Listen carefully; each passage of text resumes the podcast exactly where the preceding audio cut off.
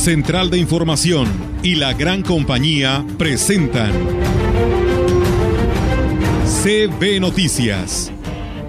El noticiario que hacemos todos. Información, análisis, reporteros, entrevistas y opiniones a través de la radio que ha documentado dos siglos de historia. XHCB, manejando el rumbo de la comunicación en valles y la región. CB Noticias, primera emisión.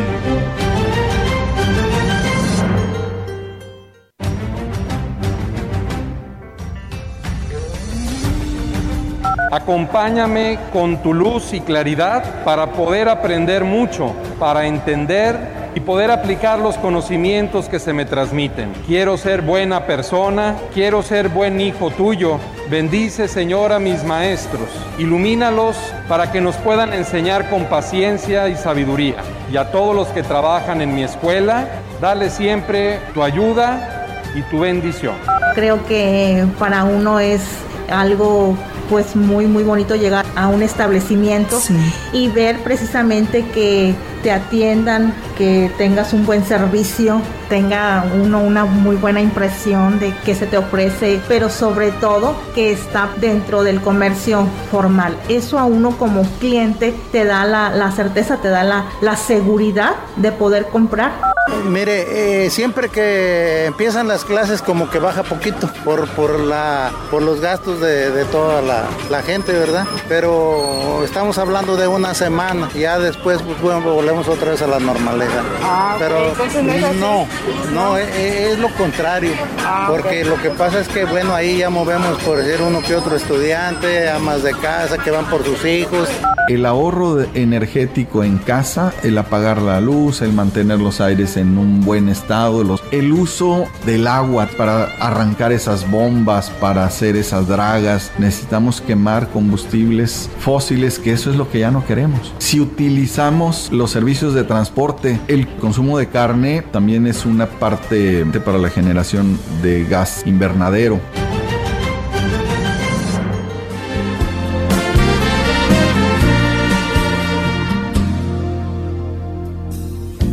Sé que tiene usted razón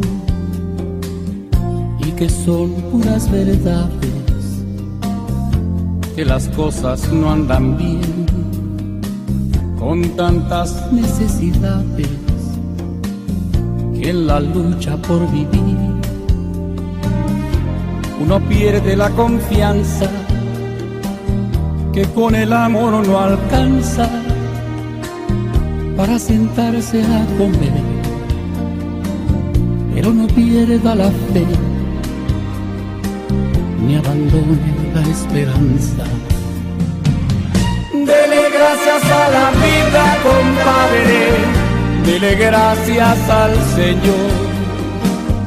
Dele gracias a la vida, comadre, que podría ser peor. Dele gracias a la vida por todo que la vida es amor, ella no tiene la culpa de todo lo que pasó.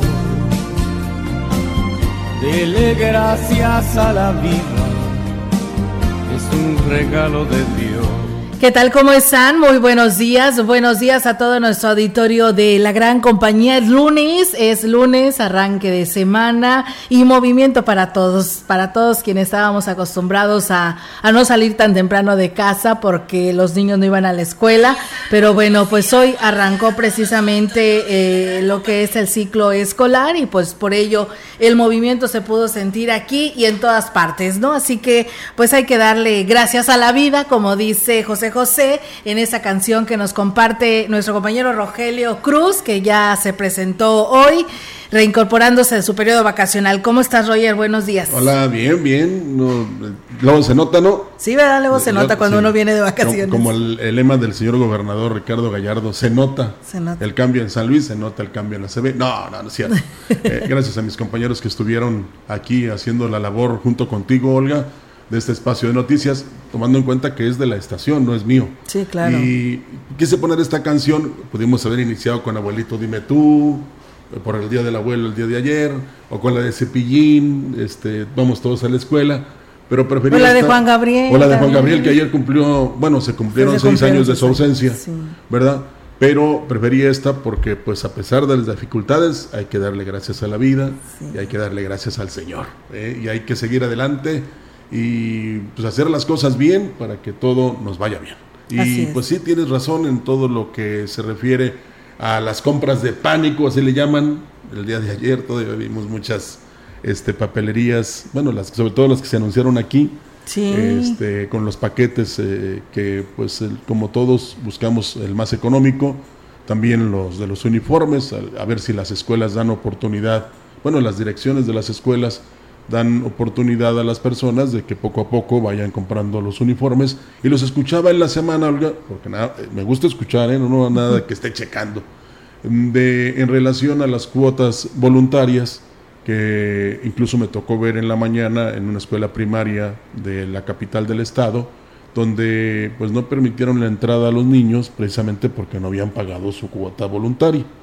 Y pues a pesar de lo que se diga, y de que denuncies y de que pongas, este, eh, digamos, en conocimiento de las autoridades, pues son, son condiciones que ponen las instituciones educativas, que aún así, porque a veces yo ya no entendí el pasado fin de semana, aún así se dice que las cuotas voluntarias son precisamente para el mantenimiento de las escuelas, pero en el paquete que les están pidiendo a los este, papás, pues incluyen el, ¿cómo se llama ese? Antibacterial de marca. Sí. Eh, las toallitas, los guantes, los cubreboca, y los tiene que llevar el padre de familia. Entonces, ¿para qué sirven las cuotas voluntarias? Sí entiendo que para de repente darle mantenimiento a los baños, ¿no? a las tuberías o eh, construir una banquetita, una barda, pero ¿por qué no lo destinaron mejor para ayudar un poco?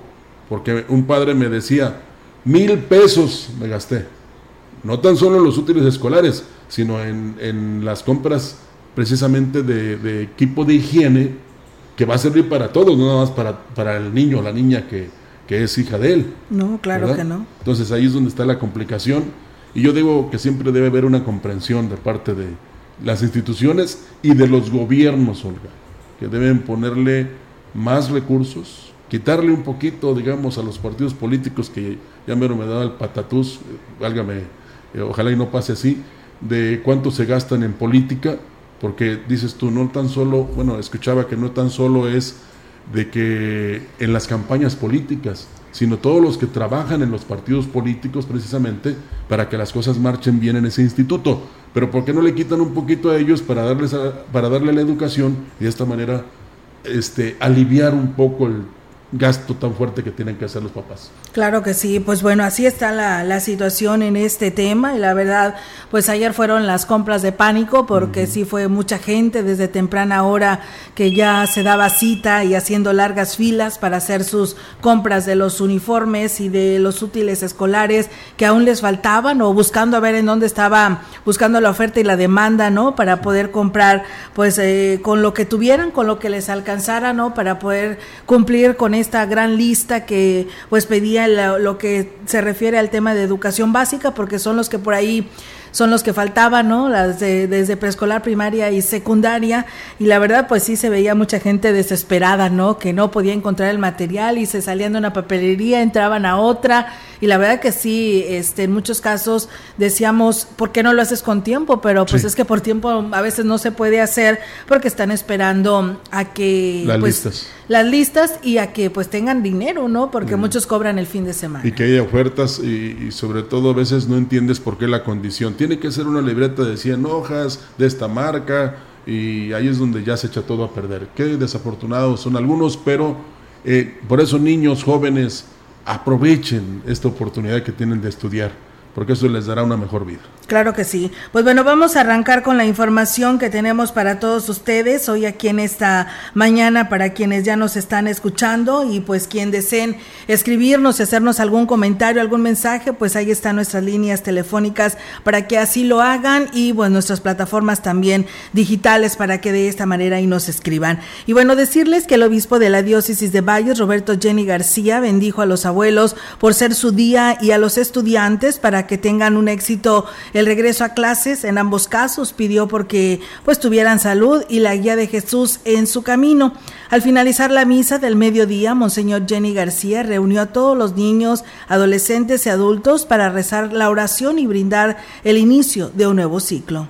Acompáñame con tu luz y claridad para poder aprender mucho, para entender y poder aplicar los conocimientos que se me transmiten. Quiero ser buena persona, quiero ser buen hijo tuyo. Bendice, Señor, a mis maestros. Ilumínalos para que nos puedan enseñar con paciencia y sabiduría. Y a todos los que trabajan en mi escuela, dale siempre tu ayuda y tu bendición.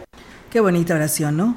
Al conmemorarse el Día del Abuelo, este 28 de agosto, Monseñor Roberto Jenny celebró la presencia de los adultos mayores en la iglesia y reconoció la sabiduría que solo con los años se adquieren para después darles la bendición. La bendición que daré para todos será de una manera especial para ellos.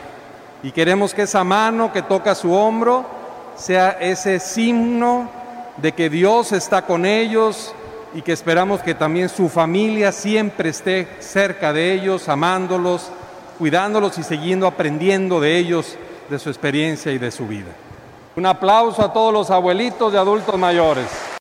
Fue una bendición doble, o sea, tanto para los maestros como para los que van a la escuela, que son los niños, y también para los padres y por supuesto para los abuelitos, que, mire, tuvieron esa fortuna de llegar a esa edad. Bueno, es el adulto mayor, porque algunos son viejitos y no son abuelos, Entonces es el adulto mayor y pues nada más hay que ponernos en el lugar de ellos. Como quisieran que nos trataran a nosotros, así hay que tratarlos a ellos. Le digo esto porque nos habló en la mañana muy temprano una señora que nos dijo que tiene 80 años y que pues tuvo que ir al Seguro Social y pues hay ahí un, digamos, un toldo pero sin malla sombra o sin techo y están en el pleno sol ella le tocó ir a las once y media de la mañana para entrar a las 2 de la tarde, apenas allá en el área del aire, del aire acondicionado. Y este, ella pedía, por favor, y eso es lo que hablo de empatía, que este, eh, se le coloque ahí una lonita al, toldo y que les pongan de perder unas sillas. Y le puse el ejemplo de, estoy diciendo mucho pongo y puse, pero ahí, está, eh, de cuando el ayuntamiento de Valles hizo el cobro del predial en los primeros meses, Olga, que colocó un toldo grande eh, cerrando la calle de, frente a la presidencia municipal y sillas. Y de esa manera muy cómoda, porque va gente muy adulta a hacer sus pagos de predial, estuvo muy cómoda y muy tranquila y además este, llegando ahí a pagar su predial sin ningún problema. Así le pueden hacer en el exterior del Seguro Social. Entonces, hacemos un llamado al director para que piense en esto y pues eh, haya una comprensión, un entendimiento y un buen detalle para los, eh, sobre todo para los señores y señoras de la tercera edad que tienen que ir al seguro forzosamente. Sí, la verdad que sí, y es que pues para entrar a consulta te piden que llegues con 15 minutos de anticipación y si llegas unos minutos antes, pues bueno, tienes que esperar afuera, Rogelio, hasta que se te toque eh, el momento de tus 15 minutos para que puedas ingresar a tu consulta que te corresponde ese día y en muchos de los casos inclusive hasta te revisan tu tarjeta. Es un control que lamentablemente se vino, Rogelio, con esto de la pandemia para evitar tener tanta gente dentro de la clínica, ¿no? Y porque hay que recordar que pues en las bancas es uno sí y uno no, entonces pues es menos gente la que puede estar ahí este, sentada y es por ello que se lleva ese control, pero bueno, pues esto no te da pie a que pues seas humanista, ¿no? En ah, este sentido, porque pues es una persona adulta, mayor y que debes de, de darle su, su lugar, ¿no? Yo pienso que si, y es, que me disculpen, pero va a ser como crítica, que si fuera alguien del Seguro Social y ni siquiera se formara, ni siquiera estuviera en el sol. Entonces hay que entenderlos, nada más, y ponerse en su lugar.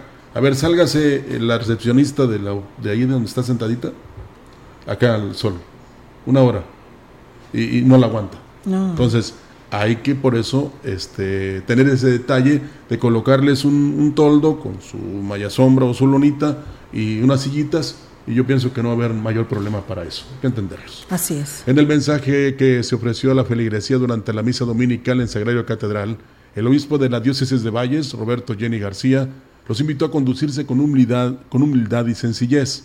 Y es que en la lectura del Evangelio se recordó el pasaje donde Jesús es invitado a comer por los fariseos, junto a personas que se creían importantes, a los cuales se les asignó los mejores lugares en la mesa, relegando a sus apóstoles. Hoy Jesús hubiera dicho, no vayan a ser un oso y por andar queriendo lucirse, terminen avergonzados. La humildad no es ponerse como alfombra para que nos pisen, simplemente vivir de acuerdo a nuestra verdad. Es una persona que siempre anda presumiendo sus títulos, su carro, sus viajes. Cae mal, cae gorda. Y esas personas se creen más que los demás, terminan quedándose solos. Monseñor Jenny García le recordó a la feligresía que ante los ojos de Dios tiene mucho más valor el que actúa con sencillez que aquel que es presumido y creído. Inviertan en eso, que todas las obras buenas que ustedes hacen, háganlo de la manera más anónima, más discreta, esperando recibir no aquí en las conveniencias y en los favores que se intercambian, que el depósito sea la cuenta del cielo, donde nos darán infinitos intereses. Busquemos practicar estas dos cosas durante esta semana, sobre todo si ya nos han dicho más de una vez que somos medio creíditos, y hagamos alguna buena obra, esperando que eso nos lo tome en cuenta el Señor. Al final de la misa, el obispo anunció que todo el mes de septiembre se ausentará de la diócesis ya que viajará al episcopado en Roma para la capacitación que se otorga a todos los que son nombrados obispos. Que le vaya muy bien a su excelencia allá en Roma, ¿verdad? Y luego ya que nos venga a contar aquí, ¿verdad? En la estación, para que toda la feligresía de la diócesis lo sepa, cómo le fue su experiencia y por supuesto el mensaje que puede traer de, su santidad Papa Francisco. Así es, Rogelio, una buena experiencia, eso ni lo dudamos cada quien. Cuando les toca ir, nos traen y nos comparten pues toda esta experiencia vivida, ¿no? Y mensajes tan hermosos como ya en su momento tú recordarás cuántos sacerdotes han pasado y nos comparten sus experiencias vividas. Sí, el, que más me acuerdo es del padre José Humberto Sí, cómo no. Él nos platicó mucho de No, pues te imaginas, él nos habló todo de cuando falleció, ¿no? El, Papa Juan Pablo II cuando se vino la toma de decisiones del nuevo Papa, que fue Benedicto XVI. Y bueno, cuántas cosas nos compartió él estando allá. Él estaba estudiando y pues nos, le tocó vivir toda esta experiencia. Sí, en este caso les toca a los obispos y todos este, pues van a capacitarse precisamente para seguir siendo este, los guías espirituales de las diócesis de todo el país. Así es, y bueno, fíjate Rogelio, algo que también eh, causó movimiento y enojo y malestar fue eh, pues lo, lo del el utilizar el transporte urbano. Ah, sí, mira, fíjate, que afectó a estudiantes y trabajadores, pero que hoy en la actualidad, fíjate Rogelio, que este faltan personal pues realmente calificado para que se le dé este servicio y garantías a la población, porque pues bueno, te imaginas pues te ahora con esta modalidad de que el gobierno federal le da pues cinco mil pesos mensuales a, a gente que pues sin sudar, sin afectarse, sin dañarse, eh, psicológicamente y sin hacer nada, por no decirlo en este sentido, te regalan cinco mil pesos, ¿no? ¿Te imaginas? Pues yo creo que es más cómodo para una persona que estar sudando y sufriendo todo esto, ganando unos mil quinientos, dos mil pesos a la semana y pues mejor me quedo con lo que me da el gobierno federal. Y esto, Rogelio, es lo que ahora está repercutiendo en muchas empresas y una de ellas es esta que pues no hay personal calificado, porque pues no a cualquiera le van a dar la responsabilidad de que maneje una unidad de transporte, ¿no? Y más tratándose de un transporte local, bueno, del que sea todo lleva vidas, ¿no? Eh, eh, en este caso transporta vidas y eh, pues ahí está la situación que hoy se está viendo afectado esta empresa, pero así la hay, a lo mejor hay trabajo, pero pues se les hace más fácil, ¿no? Estar desde casa o en alguna empresa o en algún lugar donde te den 5 mil pesos mensuales sin ningún problema. Pues ojalá que esto no se acabe, ¿verdad? Que sea siempre, pero yo siento que eh, debe haber una reciprocidad. Yo te doy dinero, pero tú vas a realizar esta actividad a cambio. Sí. ¿Verdad? Sí. Y no engañar y no hacerse como que uno trabaja y no. Eh, no está mal que se le dé dinero a las personas. Eh, lo que está mal es que no produzca nada, que no haga nada que sean personas sin que hacer. Y discúlpeme por lo que le estoy diciendo, y nos pueden reclamar y nos pueden criticar. ¿eh? De todas maneras, ustedes no tienen la culpa de que el gobierno les dé.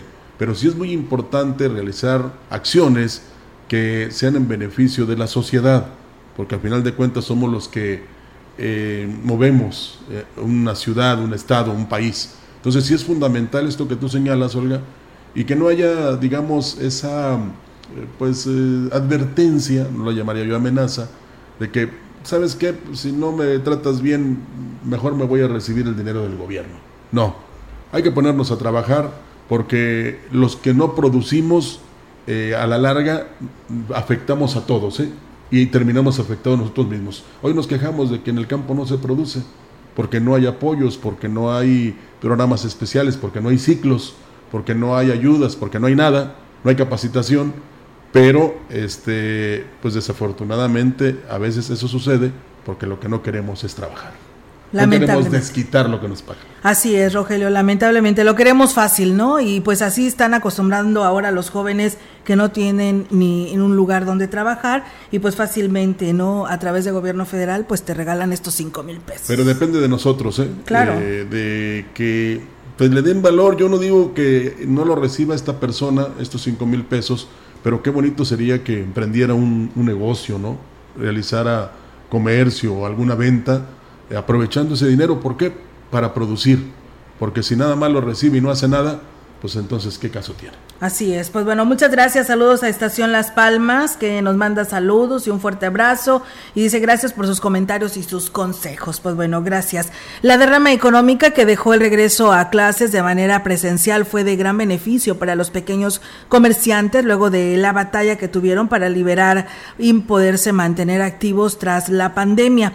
La gerente de la Canacope en Valles, Almadelia Torres Sánchez, reconoció que al inicio del ciclo escolar dejó pues una importante derrama económica entre los comerciantes y aquí lo dice con el regreso a clases, papelerías, uniformes, zapaterías, todos estos negocios se han visto con un incremento ahorita en sus ventas. Inclusive han tenido que contratar más personal para poder tener esa atención y servicio al cliente. Tan solo el día de ayer veíamos el centro como estaba abarrotado. Muchas personas se les veía pues que estaban pues angustiadas porque no había tallas a consecuencia de la crisis, los consumidores prefirieron comprar artículos de calidad y con garantía para no arriesgar su dinero en comercios informales, señaló así la gerente de la Canacope. Creo que para uno es algo pues muy muy bonito llegar a un establecimiento y ver precisamente que te atiendan, que tengas un buen servicio, tenga uno una muy buena impresión de que se te ofrece, pero sobre todo que está dentro del comercio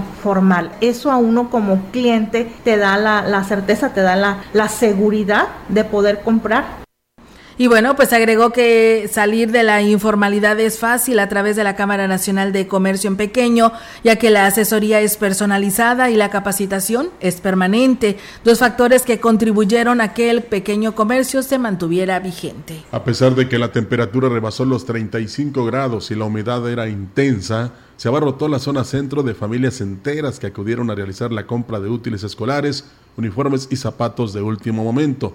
La gran demanda que hubo en la compra de uniformes para todos los niveles educativos provocó que se escasearan y en algunos casos hasta una semana tendrían en existencia las tiendas, lo que motivó las caras de frustración en algunos padres de familia.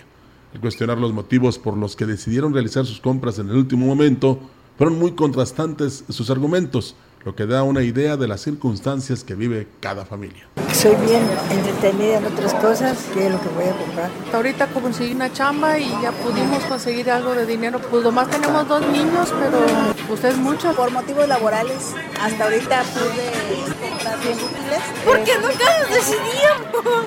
Porque nunca nos decidíamos por parte del tiempo y porque somos unas flojas.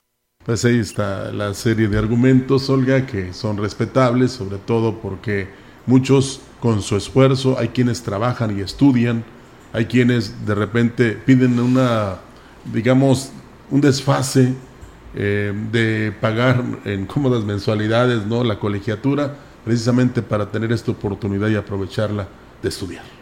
Así es, Rogelio. Y pues bueno, también eh, decirles que el precio del calzado se disparó hasta en un 30% debido a la escasez de materias primas para la fabricación. No obstante, eso no influyó en las ventas con el regreso a clases. Incluso fue mayor la demanda de calzado. El gerente de la zapatería Tres Hermanos, Luis Bermejo, habló eh, al respecto y aquí lo dice en base a la inflación que ha habido en el, en el país, la industria del calzado también se ve, pues ahora sí, um, reflejado en, un incremento. El, el, incremento ha sido de un 35 hasta un 40% en las materias primas. Aparte de que no hay la materia prima para fabricar el calzado, sí se ve el incremento. ¿eh? Pero también recibimos apoyo de los fabricantes para que no haya tanto, tanto aumento en el, en el producto. Agregó que además de ofrecer garantía en el calzado, una de las premisas de la empresa es la calidad en el servicio, ya que al cliente se le acompaña y orienta para que encuentre lo que busca de acuerdo con sus posibilidades. Me atrevo a decirte que la buena atención casi casi está en peligro de extinción. ¿Por qué? Porque nos distraen mucho los celulares, nos distraen otras situaciones que traemos fuera del trabajo. Entonces, eh, aquellos que nos dediquemos a la venta, si nos aplicamos en dar un buen servicio, en darle un trato personalizado al cliente, en tener mucha empatía, en ponernos en los zapatos de los demás, yo creo que vamos a subsistir y vamos a traer más clientela. Pues ahí está, Olga, eh, en el curso de los días, transcurso de los días o al paso de los días, eh, usted desde el que compró los útiles escolares y los uniformes o todavía no, inhale, exhale, inhale, exhale, hasta que ya se tranquilice, pase este eh, proceso de las compras de pánico o bien de lo que todavía se va a necesitar y que le van a solicitar en las escuelas y ya vuelva todo a la normalidad. ¿Verdad?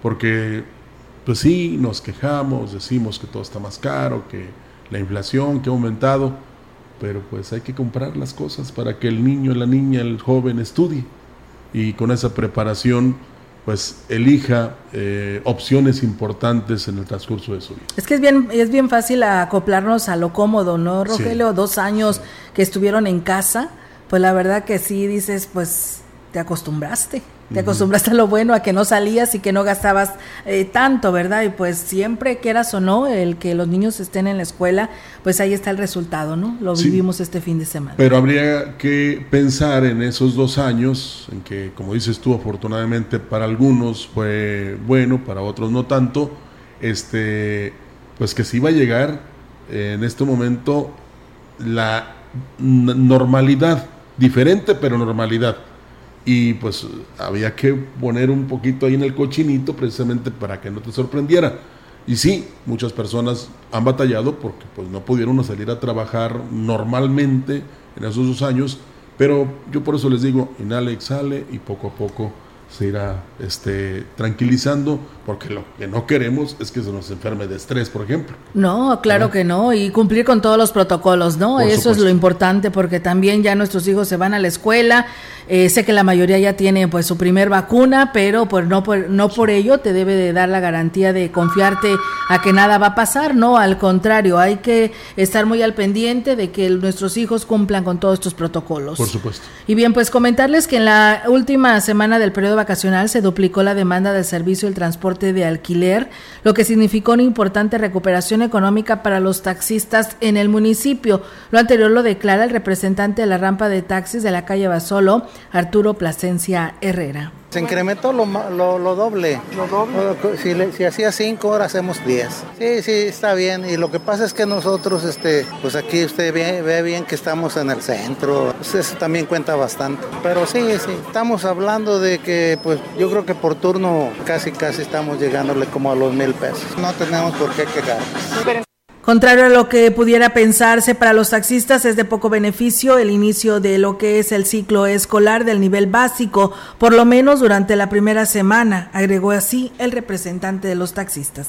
Mire, eh, siempre que empiezan las clases como que baja poquito por, por, la, por los gastos de, toda la, gente, ¿verdad? Pero estamos hablando de una semana, ya después pues, volvemos otra vez a la normalidad. Ah, Pero no, no, es lo contrario, ah, porque lo que pasa es que, bueno, ahí ya movemos, por decir, uno que otro estudiante, amas de casa que van por sus hijos. Bueno, nada más me gustaría agregar, hablando precisamente del Abasolo, en ese, en ese tramo Abasolo y Porfirio Díaz, me dio mucho gusto, Olga, cierto día de la semana, que cinco personas entre Guadalupe, Victoria y Abasolo están en sintonía de la gran compañía. Y si le sigues un poquito más hacia la Hidalgo, todavía más personas. Ahí está David, está José Luis Rodríguez y los amigos que tienen sus puestecitos eh, instalados precisamente ahí frente a una conocida este un conocido comercio, no puedo decir su nombre. Pues bueno, ahí está. ahí en ese tramo de, Porfirio Díaz, entre Guadalupe, Victoria y Abasolo. Ok, fíjate que nos dan un dato, dice, por cierto, para no perder la tradición, allá en Gilitla, la noche de ayer llovió poquito, ah. pero llovió allá, en, eh, dice, pero San Agustín cumplió. Pues bueno, ahí está, ¿no? Es, dicen que es una tradición que debe de llover, pues bueno, les llovió no mucho, pero llovió. En San Luis Capital también. También, pues mira, qué bueno, ya no, tarda, ya nos toca. Bueno, según, fíjate, el pronóstico marca esto, que pudiéramos, que ahorita esta hora debería estar lloviendo, pero es parte de el pronóstico, ¿eh? Tal vez en la noche tengamos algo de lluvia. Y bueno, pues nos dicen que también en el desengaño no llegó el autobús para los estudiantes, llegaron tarde todos los chicos de los colegios de bachilleres que pues no pudieron estar a tiempo. Pues bueno, ahí está una situación que afecta a los estudiantes. Apelamos a la comprensión de las autoridades educativas en relación a las llegadas tarde, a la falta de uniformes, de útiles escolares y que poco a poco se vaya normalizando todo, ¿no? Así es, por supuesto que sí. Vamos a una breve pausa, amigos, y regresamos con más.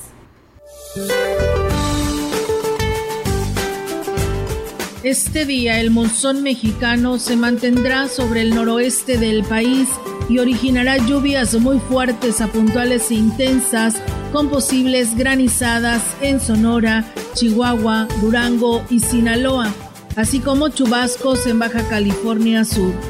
La interacción de dicho sistema con canales de baja presión sobre la frontera norte de México y con inestabilidad de niveles altos de la atmósfera originarán chubascos y lluvias puntuales fuertes en zonas del norte y noreste del territorio mexicano. Un canal de baja presión se extenderá a lo largo de la Sierra Madre Occidental y el centro del país e interaccionará con la entrada de humedad de ambos litorales y con inestabilidad de niveles altos de la atmósfera lo cual generará chubascos y lluvias puntuales muy fuertes en zonas del occidente, centro y sur del territorio mexicano. Además, otro canal de baja presión en el sureste de México, asociado con la entrada de humedad del Mar Caribe y Golfo de México, provocarán chubascos y lluvias puntuales fuertes en el oriente, sureste y la península de Yucatán así como lluvias puntuales muy fuertes en Oaxaca y Chiapas. También prevalecerá ambiente vespertino caluroso a muy caluroso en zonas del noroeste, norte y noreste de la República Mexicana, zonas del litoral del Océano Pacífico y la península de Yucatán, con temperaturas que podrían superar los 40 grados centígrados en Baja California y Sonora. Para la región se espera lluvia débil durante el día y tormentas por la noche, vientos del noreste de 8 a 19 kilómetros por hora. La temperatura máxima para la Huasteca Potosina será de 33 grados centígrados y una mínima de 23.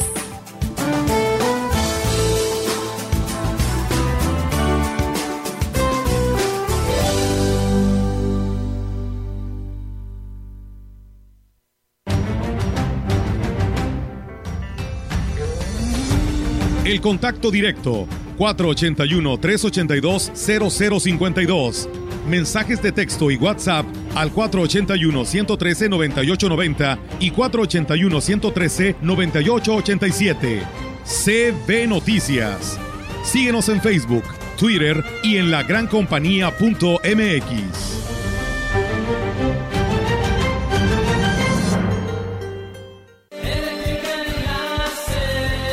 Eléctrica El Láser lo tenemos todo. Somos la comercializadora de material eléctrico mejor surtida de la región. Manejamos marcas como Squardi, Yusa, Beticino, iluminación en LEDs, servicios de media y baja tensión. Eléctrica El Láser, carretera Valle Tampico 540 frente al Club de Leones. Teléfono 38 323 76. Correo ventas arroba electrotienda.mx.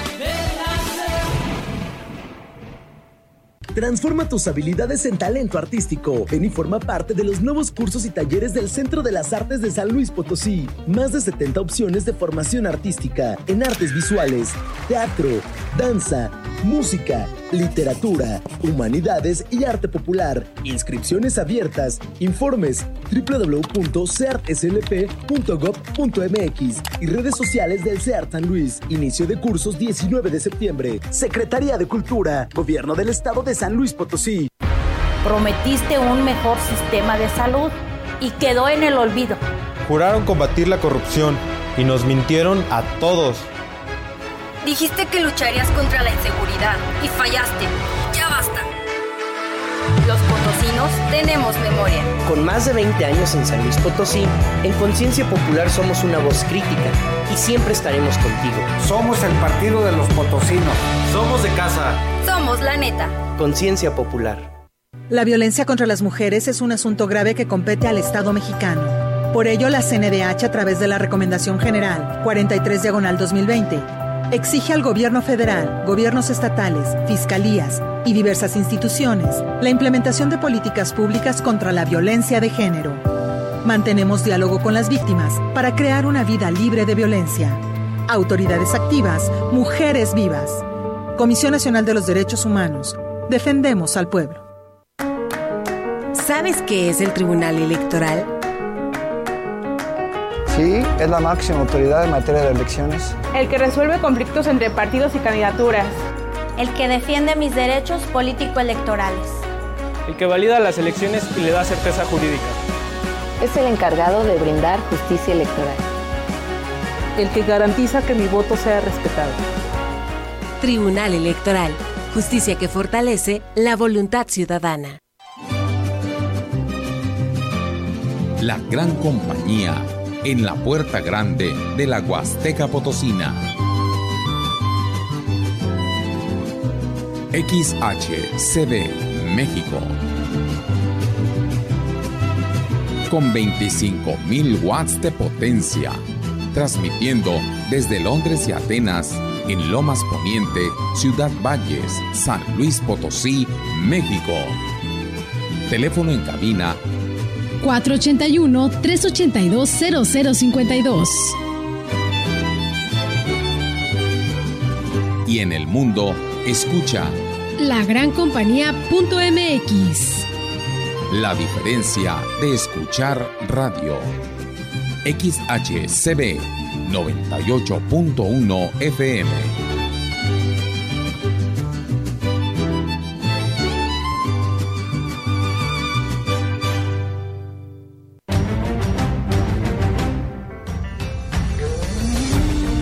La opinión, la voz del analista, marcando la diferencia. CB Noticias.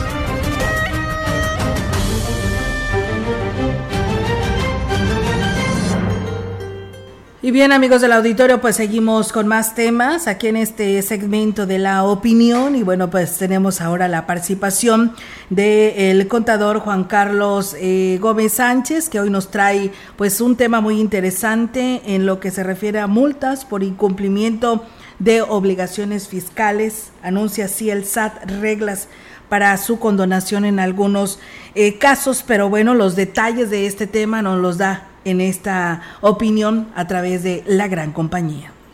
Buen día. Hoy hablaremos de las multas por incumplimiento de obligaciones fiscales. ¿Qué es esto? Como lo hemos dicho en otras cápsulas, debemos de eh, revisar nuestra situación fiscal y establecer cuáles son nuestras obligaciones fiscales que tenemos, tanto mensuales como anuales. En este caso, eh, mensuales es la declaración de IVA, la declaración informativa de operaciones con terceros y puede ser la declaración de pago provisional de impuesto a la renta, retenciones de ISR, eh, eh, es decir, aquellos que nos arrojan nuestra guía de obligaciones una vez que nos damos de alta ante el SADO, que actualizamos nuestras obligaciones fiscales. Ahora, hoy en día, pues todos debemos de tener activado nuestro buzón tributario, que es el medio de comunicación con la autoridad sendaria y mediante el cual el SAD está vigilando el correcto cumplimiento de obligaciones fiscales mensuales y anuales.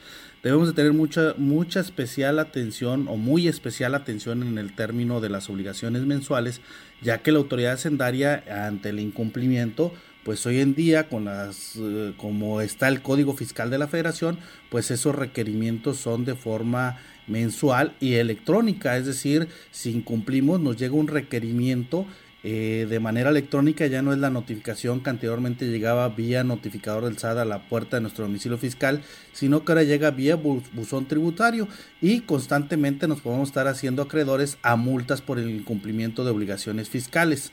Entonces, pues con esa entrada en vigor de lleno de la notificación electrónica en los últimos años, se incrementó sin duda el control de fiscalización del SAT y las multas por incumplimiento de obligaciones mensuales que hoy en día existe una gran cantidad de multas a los contribuyentes, ya sea que no han revisado su buzón tributario, no han verificado su correcto cumplimiento de obligaciones fiscales y pues existen multas por incumplimiento de obligaciones tributarias. Este, en esta semana que recién concluyó y en esta que inicia, pues una de las novedades fiscales es la séptima modificación a la resolución miscelánea fiscal 2022 en la cual vienen unas reglas interesantes para la condonación de multas que tengan los contribuyentes por el cumplimiento de obligaciones tributarias, principalmente lo que conocemos como las declaraciones mensuales. Como les digo, la declaración mensual del ISR, de retenciones, de IVA y la declaración informativa de operaciones con terceros, que es muy importante esta declaración, pues sus omisiones eh, este, fluctúan entre los 8 y los 20 mil pesos.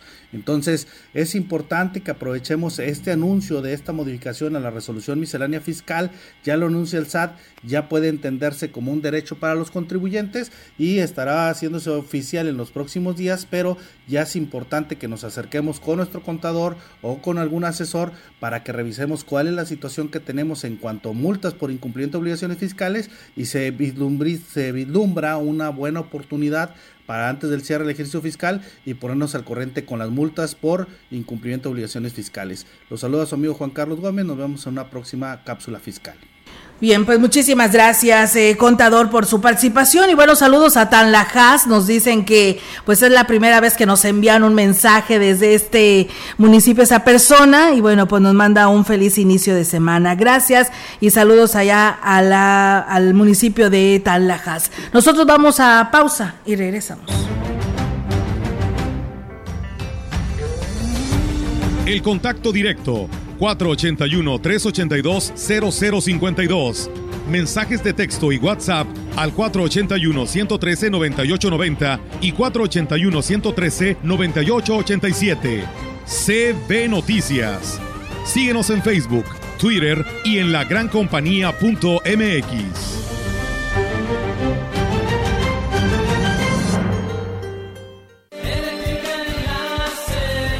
En Eléctrica El Láser lo tenemos todo. Somos la comercializadora de material eléctrico mejor surtida de la región. Manejamos marcas como Squardi, USA, Beticino, iluminación en LEDs, servicios de media y baja tensión. Eléctrica El Láser, carretera Valle Tampico 540 frente al Club de Leones. Teléfono 38 323 76. Correo ventas arroba electrotienda.mx.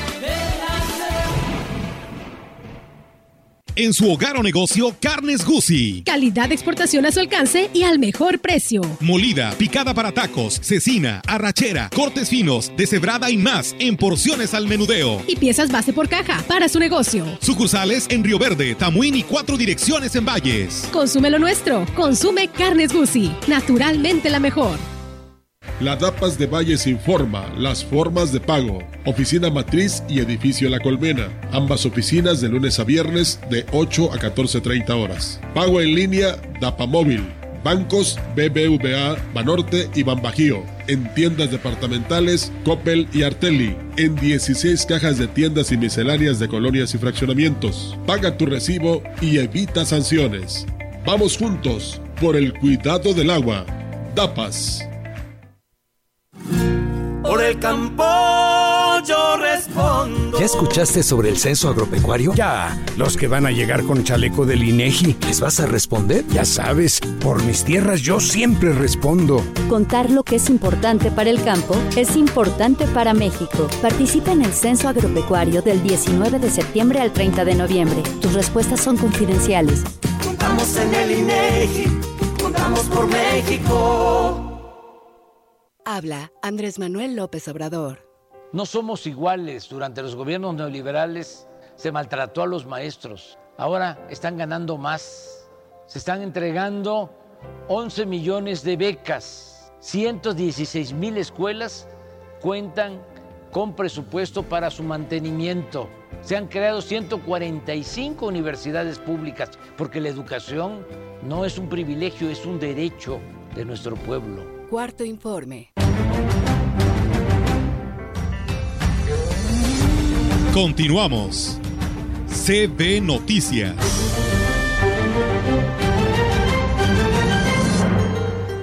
Y bien, pues amigos del auditorio, seguimos con más información y bueno, pues este lunes concluyó en Gilitla, concluye en Gilitla la Feria del Café San Agustín 2022, luego de un fin de semana donde se registraron pues una nutrida participación de la población en las diferentes actividades realizadas durante el día como conferencias, eh, catas de bebidas y café, exposición artesanal de marcas del aromático, además de los concursos de guapango, pintura y gastronomía.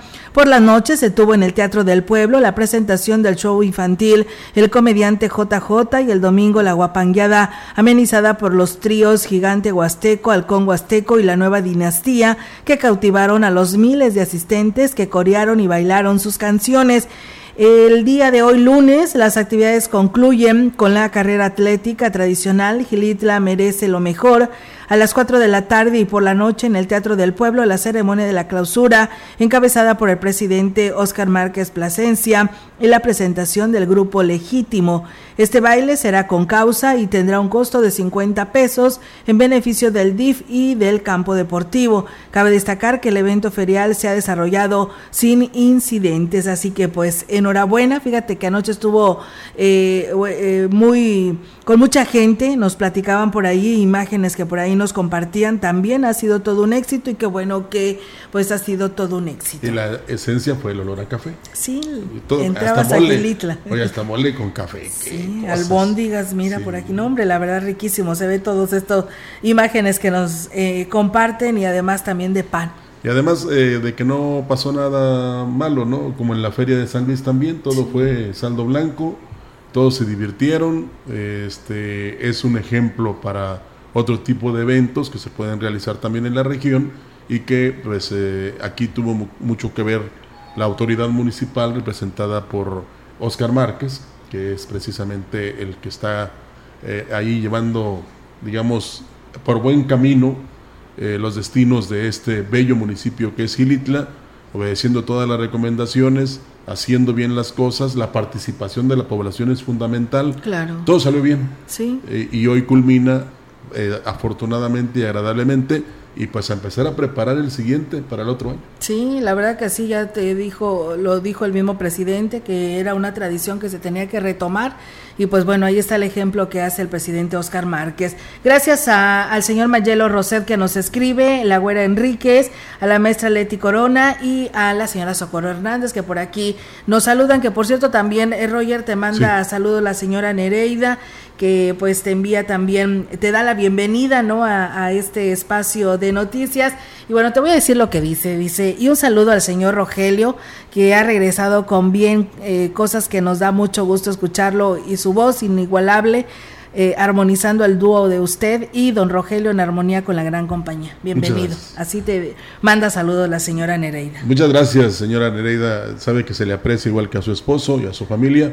Y pues no crea, sí me ha costado conservar esta voz, pero eh, afortunadamente este, siempre eh, al frente el creador y ahí la llevamos. Y ahí vamos poco a poco. Sí, claro. Me decía un joven, David, que está ahí en Guadalupe Victoria y Porfirio Díaz Fíjese que eh, usted, la señora que está ahí, señorita, el, el otro señor dice que ve todos los sábados. Yo creo que eran unos chamacos, pero que los voy viendo en Facebook. ¿Y qué te solucionaste? No, dice, me llamó la atención de que sus voces son muy juveniles. Bueno, pues entonces ahí está bien, ¿no? sí. Mm. Y fíjate, un joven y escucha la información, eso es bueno. Saludos para él. Qué bueno, ¿no? Que se entera de lo que sucede en nuestro pues en nuestro mundo, ¿verdad? Porque a veces hay muchos jóvenes que hoy no les interesa nada de esta información y desconocen lo que está pasando en su planeta. Y esto nos motiva y nos incentiva a seguir siendo mejores, por supuesto, y que muchas gracias a todo el público porque eh, yo les decía, eh, esta, eh, cuando una estación de radio da este tipo de información o tiene analistas o panelistas o inmiscuye a la población, como en el caso de los que vinieron a hablar de los útiles escolares, de las condiciones que deben estar los comerciantes, em, es precisamente la otra cara que eh, ha sido muy criticada por la información que se da de manera veraz y oportuna. Muchos la toman como crítica o como denuncia o como queja. ¿eh? no, eh, tú tienes que incluir a todos porque cada quien tiene una opinión diferente y tiene que ser escuchada. Claro. No es de imponer, no, simple y sencillamente es de participar.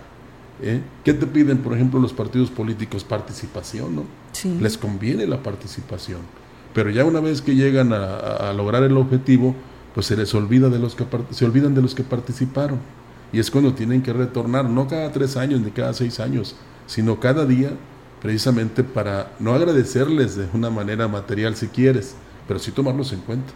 Porque mientras mantengamos la unidad y la solidaridad, siempre saldremos adelante, aún con todos los problemas que tenemos. Sí, fíjate, Rogelio, lo dices tú muy bien en ese sentido de conocer todas las voces. Eh, cuando platicábamos con don Luis, el, el, gerente de la zapatería Tres Hermanos, que lo tuvimos el pasado sábado y que nos platicaba su experiencia, nos decía, nunca, dice, nunca había estado en ninguna cabina nunca me habían entrevistado. Dice, pues sí, estaba nervioso, ¿verdad? Como todos, que cuando estás frente a micrófono te ponen una grabadora, pues... Eh, como que sí, ¿no? Te cohibes a dar una información. Le digo, mire, pues nada le íbamos a preguntar que no supiera, ¿no? Sino simplemente lo que usted lo vive todos los días y es el que conoce, es el experto en la materia, como nosotros que estamos acá tras micrófonos, ¿verdad? Entrevistando también a la gente y que también nos tenemos que preparar para entrevistarlo a usted y decía, no, dice, la verdad, este, me está gustando, la verdad, muchas gracias por darme esta oportunidad, pero son clientes, Rogelio, que ahí están y que son parte también de nosotros y por ello nos dimos a la tarea de, de buscarlos para que nos compartieran su experiencia acorde a este tema que era el regreso a clases. Sí, y en lo que se refiere a los medios como este, lo que nunca se va a perder es la seriedad, la responsabilidad, la disciplina y el respeto y sobre todo que nosotros sí tenemos quien nos rija y quien nos reclame y quien incluso hasta nos infraccione si decimos algo malo o, si incidimos eh, en lo negativo en, en, todos, en, todos los, en todas las partes. Aquí por eso incluimos al público que sufre o que goza precisamente para que ellos sean los que nos digan por dónde nos vamos, no tan solo como medios, sino todos los que vivimos en este bello país. ¿Cómo nos conducimos? Claro. El gobierno del estado a través de los servicios de salud iniciará eh, hoy y hasta el 30 de septiembre de este año la aplicación intensiva de la vacuna BCG que protege contra la enfermedad de tuberculosis a los bebés recién nacidos, así como a niños que no recibieron su dosis al nacer. La dependencia estatal hizo un llamado a los padres de familia para que lleven a los menores de 5 años que no cuenten aún con su vacuna BCG, ya que los protegerá de tuberculosis en sus formas graves, como la meningitis o la osteomielitis. El personal de las siete jurisdicciones sanitarias de los servicios de salud iniciará con la aplicación de la BCG hoy y se aplicará en los 58 municipios del estado. La gran noticia, Olga. Sí. Sobre todo para proteger a lo, a lo máximo que tenemos, al tesoro más importante que son los niños. Así es, y bueno, en cuanto a las vacunas contra el COVID, eh, pues la jurisdicción ya nos decía que será pues en esta semana cuando tengan ya el anuncio probable de algún nuevo calendario para la aplicación de vacunas. Por lo pronto no hay en estos momentos eh, vigencia en ningún municipio de aplicación de vacunas contra el COVID. Y bueno, comentarles que pues superando todas las expectativas con una asistencia sin precedentes superior a los 4.5 millones millones de personas en los 24 días de temporada y una derrama económica mayor a 2.500 millones de pesos. La noche de ayer fue clausurada la edición 2022 de la Feria Nacional Potosina ante más de 160 mil personas que presenciaron el, el cerrojazo final a la mejor fiesta del verano. El gobernador Ricardo Gallardo calificó de histórico la primera feria de su administración, donde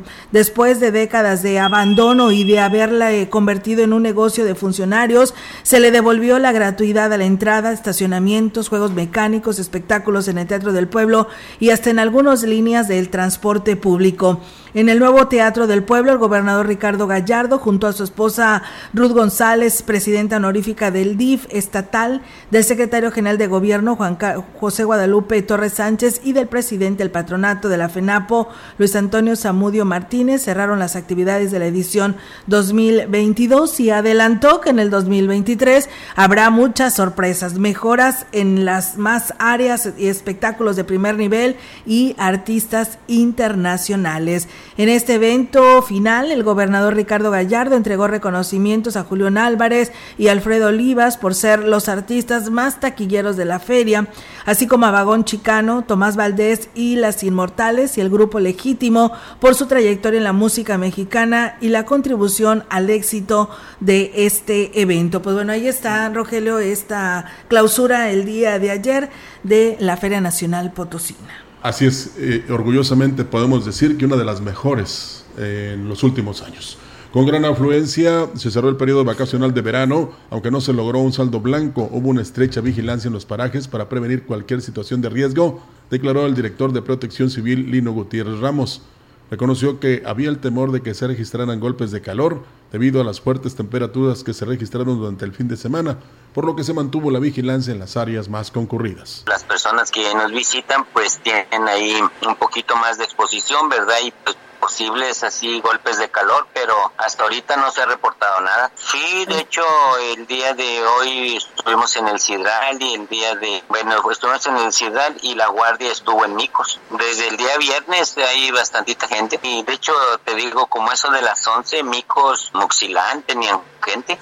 Agregó que pese a todos los esfuerzos para garantizar la seguridad en los sitios turísticos del municipio, no se logró cerrar con saldo blanco el periodo vacacional de verano. Desafortunadamente, pues las dos situaciones que tuvimos, ¿verdad? Una, aunque pues estaba del otro lado del área de Quilmón, pero pues independientemente, pues ahí está la persona que, muere ahí en, en, Puente de Dios y pues acá la desafortunada la niña que, que muere entre la escondida y Muxilana. Entonces, pues eh, los resultados relacionados con las visitas pues son buenas, pero pues esos dos resultados negativos.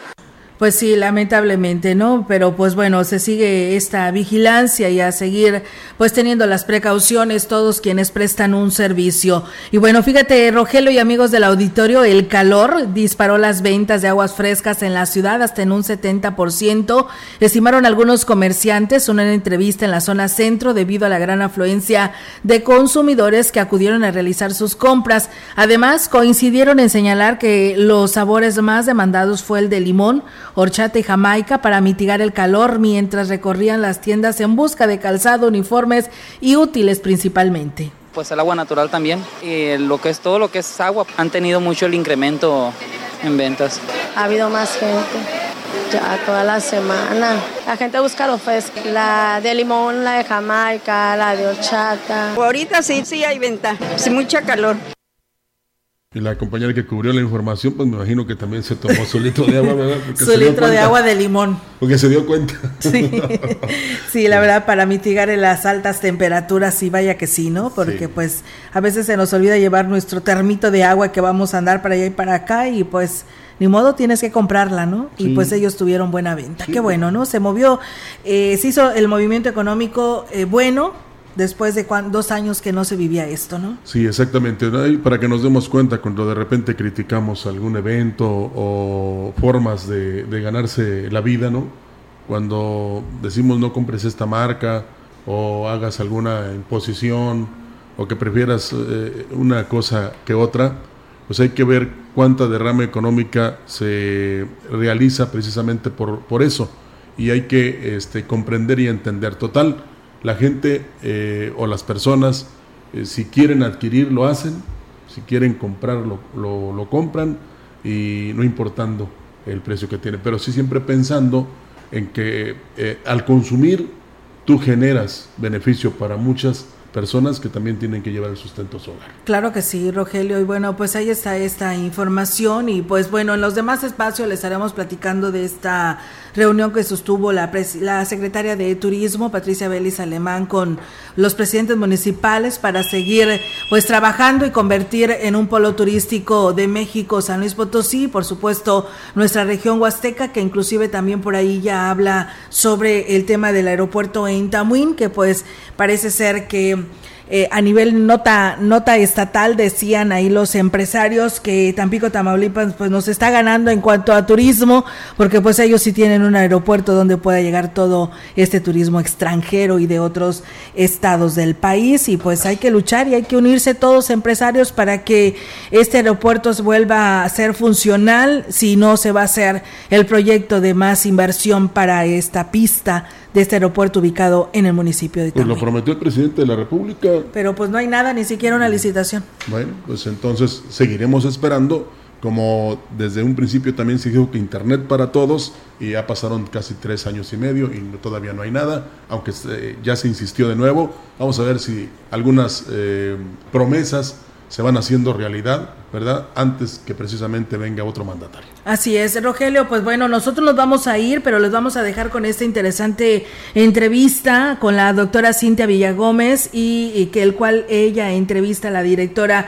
del Festival Internacional Cervantino en su edición número 50, Mariana Imeric, y bueno, pues aquí se la compartimos a todos ustedes. Cintia Villagómez periodista cultural independiente en Guanajuato para Radio La Gran Compañía y PopLab. Estamos vía telefónica con Mariana Aymeric, directora del Festival Internacional Cervantino. Directora, muy buenas tardes. ¿Cómo estás, Cintia? Buenas tardes. Qué gusto saludarte a ti y a toda la, la audiencia que nos escucha. Pues estamos muy bien. Primero con la gran noticia del Festival Internacional Cervantino en su edición número 50.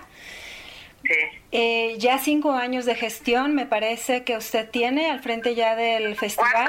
Cuatro. este, este va a ser mi cuarto, sí. ¿Cuál es alguna...? Pero con relación al festival, 20.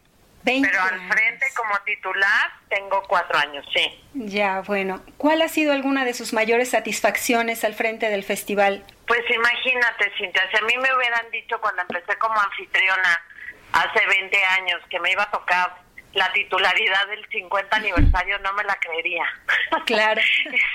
es, un reto y una responsabilidad muy grande que estoy eh, asumiendo con muchísimo gusto, con muchísima responsabilidad, además rodeada de un equipo muy profesional que respalda eh, todo el trabajo que venimos haciendo desde, desde hace cuatro años, pero que yo creo que este año se consolida eh, el objetivo que, que, teníamos desde un principio y que estamos eh, pues pues atravesando una época muy compleja.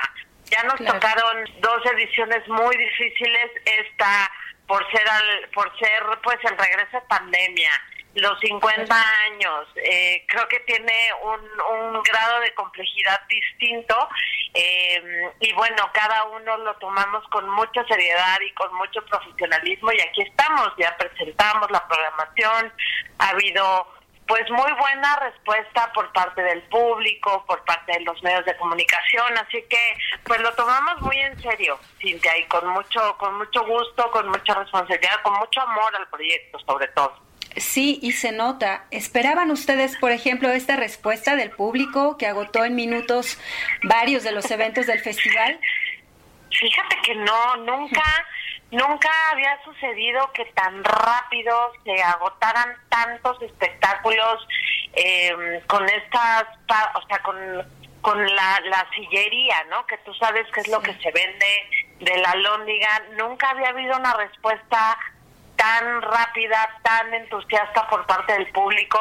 Por supuesto que esperábamos que se vendiera rápido, porque además consideremos que son boletos muy accesibles, que llevamos desde el 2019 sin incrementos en la taquilla, sí. Entonces, pero no tan rápido, y ahorita ya tenemos más de 14 eventos agotados. Eh, en Alóndiga, en San Gabriel de Barrera y también en el Teatro Juárez. Entonces, eh, pues es una muy buena señal, es una señal de la de la disposición que tiene el público, de las ganas que teníamos ya de estar al 100% a la presencialidad, de la expectativa que había no en torno a los 50 años del festival y pues estamos muy contentos con la respuesta, la verdad. Sí, fue impresionante. Eh, También se percibe el interés del Festival Internacional Cervantino por asegurar la vida futura del propio festival. Sí. Y se advierte también que están apostando por la ampliación de ciudades sede, pero también por la oferta de eventos eh, para la juventud. ¿Han considerado? Sí, adelante, una disculpa, sí. No, no, no, cuéntame, cuéntame. Bueno, a mí me interesa también saber si han considerado la formación de audiencias, que es algo que ya han venido haciendo. Sin duda, sin duda, Cintia. Yo creo que un objetivo que nos planteamos desde el 19 era acercar a más público al festival. Uno de mis eslogans favoritos es Cervantino es contigo, eh, porque consideramos que el festival es para todos. El festival es para todo público y una oferta muy amplia para todos los gustos, eh, así como mantenemos y cuidamos al público asiduo al Teatro Juárez, eh, que, que les gusta asistir a los eventos pues de música barroca, de música clásica, eh, de música, pues digamos, de ópera, ¿no? Eh, también nos interesa mucho la creación de nuevos públicos y la única manera de, de hacer esto, pues, es ampliar las audiencias, trabajar con las audiencias, escuchar a las audiencias para que podamos estar en posibilidades de ofrecerles lo que necesitan si no estamos abiertos a eso, pues ¿cómo vamos a atender a este público que queremos que sea nuestro futuro consumidor? Los jóvenes tienen que estar cerca del festival para que el día de mañana vengan al festival, lo consuman, traigan a sus hijos como a muchos de los que hemos disfrutado el festival por tantos años. Entonces, sí, garantizar la permanencia del festival otros 50 años, pues es, es eh, una de las prioridades. Eh, lo dijo la Secretaria de Cultura ahora en la en Guanajuato. El festival es de Guanajuato, para Guanajuato, se hace en Guanajuato y no va a cambiar eh, esa anfitrionía del festival más importante del mundo eh, y de América Latina, ¿no? lo importante aquí es que estos programas de creación de nuevos públicos se mantengan y que tengan una continuidad. Si no es así, pues pues estamos estamos cavando no es que se venga a, a, declive. Entonces para nosotros es muy importante los jóvenes hemos hecho una revisión muy precisa con las compañías con los artistas para ampliar el rango de las edades a los que los, los niños y los jóvenes pueden acceder a los espectáculos del festival. Yo lo contaba en una conferencia de prensa en México que hace unos años yo eh, por alguna razón venía de público y venía con mi hija de ocho años. Eh, quería entrar a una función de ballet al ballet folclórico, digo no, de ballet al Teatro Juárez y no entré porque mi hija no tenía 12 años. Entonces, ahí esta, esta experiencia me, me marcó mucho y dije, es que esto no puede ser, porque es una niña que, que, pues, que tenía ganas, ¿no?, de entrar a ver el ballet. Entonces, eh, es por ello que desde el 2019 hemos ampliado estos rangos de edades, siempre respetando también al público del Juárez. Eh, eh, quiero ser muy clara con, con esto, Cintia, porque tenemos que encontrar siempre el balance y atender a todo el público. Y es así como, como lo hemos hecho, como te digo, escuchar a las audiencias, escuchar al público, escuchar a los ciudadanos de Guanajuato, para nosotros es fundamental y garantizar la permanencia del festival. Eh, claro que sí, yo creo que comparto tu experiencia también al intentar acceder con, con, niños. Y finalmente es ahí como mencionas no donde se encuentra el, semillero de los futuros eh, de la futura audiencia del Festival Internacional Cervantino. Así es. en términos de acceso a la información y a la comunicación esto implica un reto muy grande. Me imagino pues la programación es amplísima especialmente en este 50 aniversario, por lo cual también los felicito. Y eh, bueno, durante tres semanas estamos viendo una oferta muy plural eh, para todo público, contemplaron niños, jóvenes. Y, y bueno, no sé qué tan efectiva les esté resultando la estrategia únicamente digital de la programación del festival. Mira, Cintia, el tema con el 50 aniversario es que era necesario que fuera eh, la mayoría de las actividades en presencial. Venimos de dos años muy difíciles, de un año que celebramos el festival de, manera híbrida, que teníamos aforos limitados. El 50 aniversario tenía que ser especial. Teníamos que estar al 100%, teníamos que dar esta oferta a todo el público, que es tan, como bien lo dices, pues eh, tan orgánica y tan variada y para todo el público por supuesto que hay que hay actividades de, de, manera virtual, pero son las menos.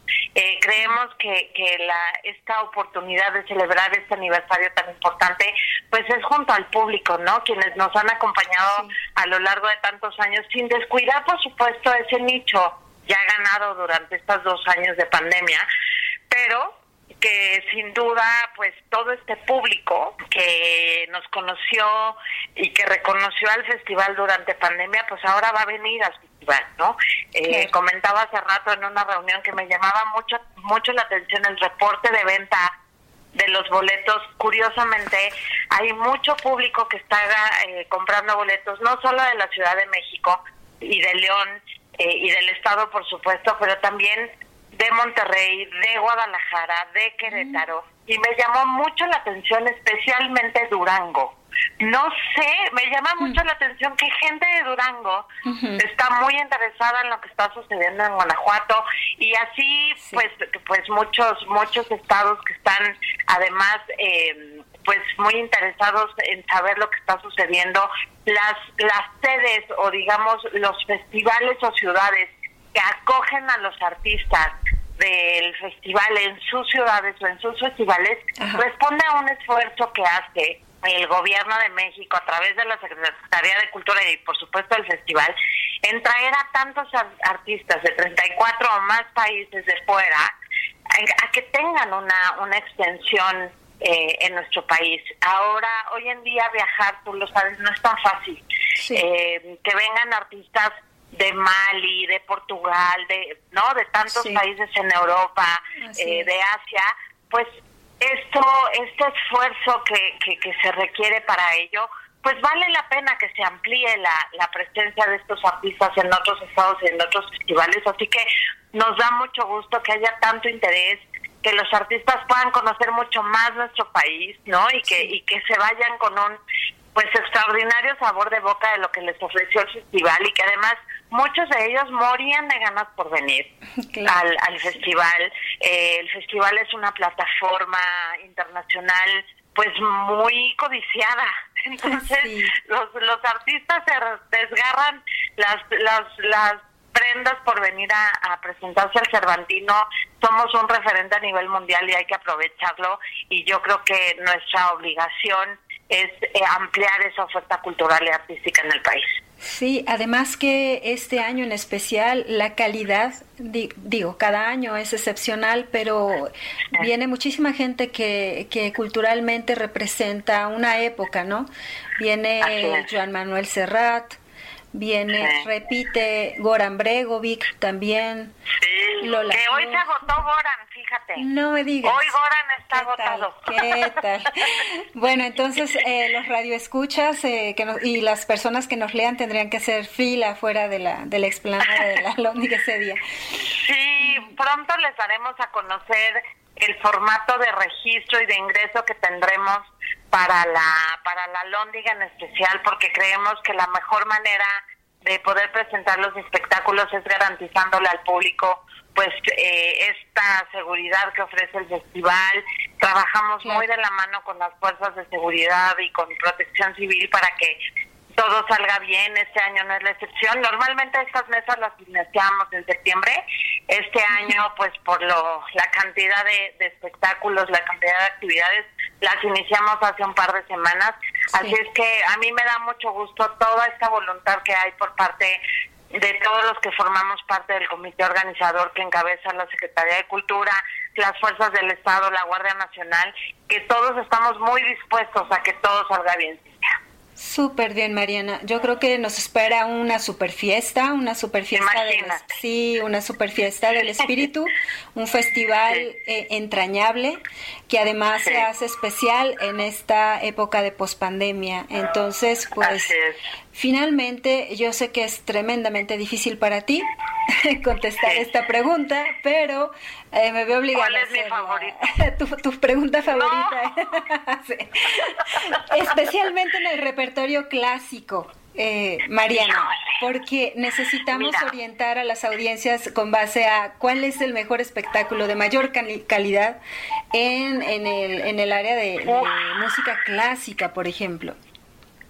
Pues mira, Yo creo que sin duda el concierto que ofrecerá la USUG en el marco del 50 aniversario del festival, pero también de su 70 aniversario, con la octava de Mahler, que hace más de 15 años me parece que no se toca en México, es muy especial.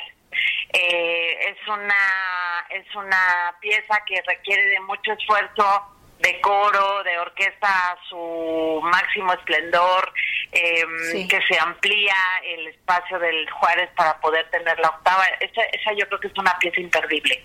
El cuarteto de chelos de Polonia, que, ah. se, que se va a presentar también, es una joya, no se lo pueden perder.